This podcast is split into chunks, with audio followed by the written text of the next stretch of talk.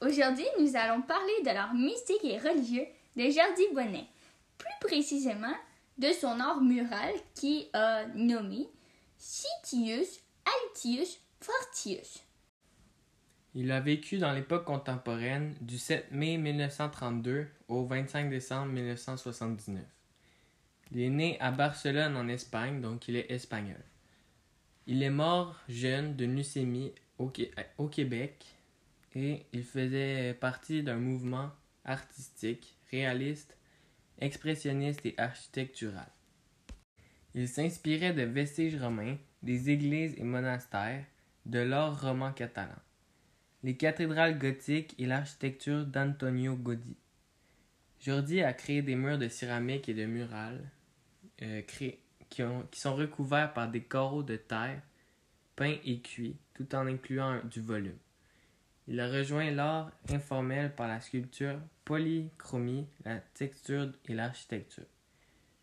Euh, une, de ses meilleures œuvres est la murale Citius Altius Fortius, qui est exposée à la station Pi 9 du métro de Montréal. Il a créé plusieurs centaines de murales au Québec dans le monde. L'artiste se consacre à l'art public et comme Gabriel l'a bien dit, il va euh, réaliser une centaine de murales dans le monde. Les murales sont en céramique, en béton, en aluminium et en bronze. Son travail se caractérise par l'impression et des fois par l'ajout d'éléments de la nature ou d'objets variés dans le moulage. Nous trouvons cet artiste intéressant car il utilise plusieurs matériaux originaux comme le béton, la euh, céramique et l'aluminium, puis d'autres matériaux. Puis euh, ceci est très rare pour des artistes, ben très rare. C'est peu commun de voir des artistes utiliser ces matériaux, ce qui fait que nous on trouve ça spécial puis euh, intéressant. C'est ça qui nous a euh, qui a piqué notre curiosité, si je, si je peux dire.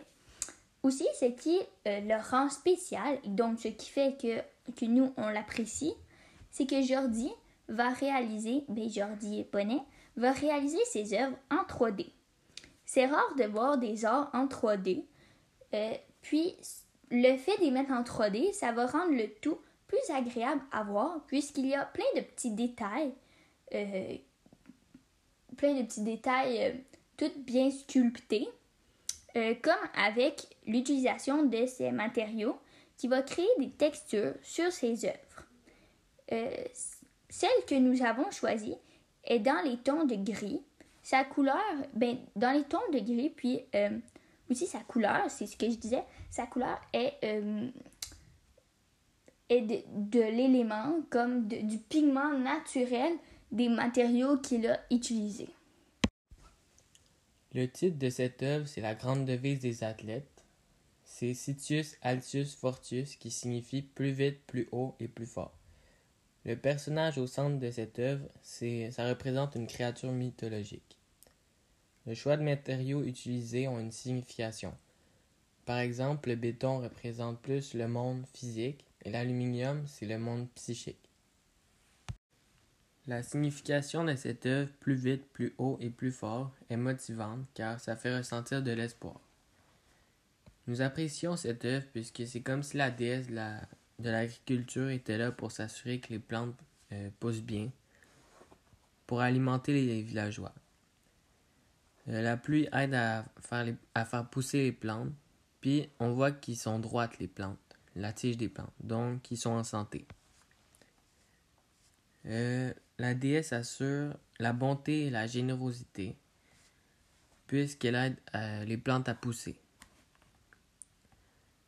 Elle assure aussi que les générations aient suffisamment de nourriture pour s'approvisionner et continuer le cycle de la vie.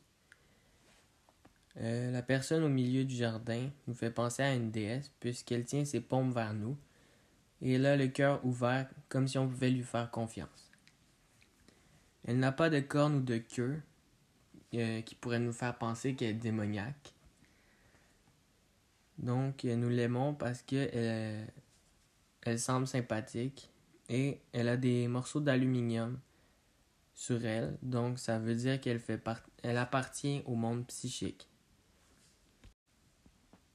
Aussi, ce qui la rend spéciale, c'est euh, sa grandeur, puisqu'elle mesure de 22 mètres sur ben, 22 mètres par 2,3 euh, mètres et elle est exposée au métro de Montréal qui est euh, une aire commune où on peut profiter de, de, la belle art sans, mettons, sans par exemple aller dans un musée puis la regarder, l'apprécier, puis c'est ça là.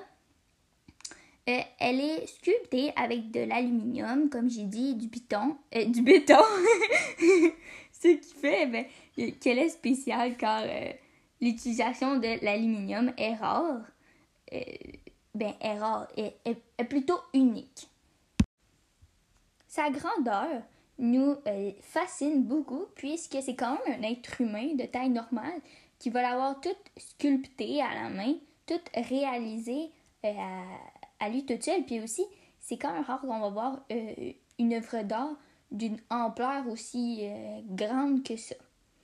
Euh, aussi, la murale en tout est très unique car ben, au milieu, on peut apercevoir une force mythologique qui est dessinée par la, la, femme au milieu. Puis, ben, dans le fond, cette force-là, on dirait qu'elle contrôle la nature avec ses pouvoirs. Puis, euh, avec comme les nuages sur les côtés qui déversent, on dirait que euh, ben, ont des laits en dessous, fait qu'on dirait qu'ils déversent de la pluie.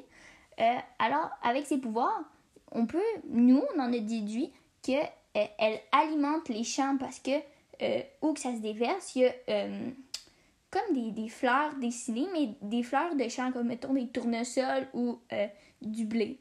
Fait nous, selon nous, on pense qu'elle utilise ses pouvoirs pour euh, approvisionner euh, les êtres humains en aliments pour les nourrir. C'est pour toutes ces raisons que nous la que nous l'apprécions beaucoup. En somme, nous aimons cette œuvre car elle est très originale et euh, elle a une grandeur hors du commun. N'hésitez pas à revenir la semaine prochaine car nous allons faire la critique de la Joconde par Léonard da Vinci.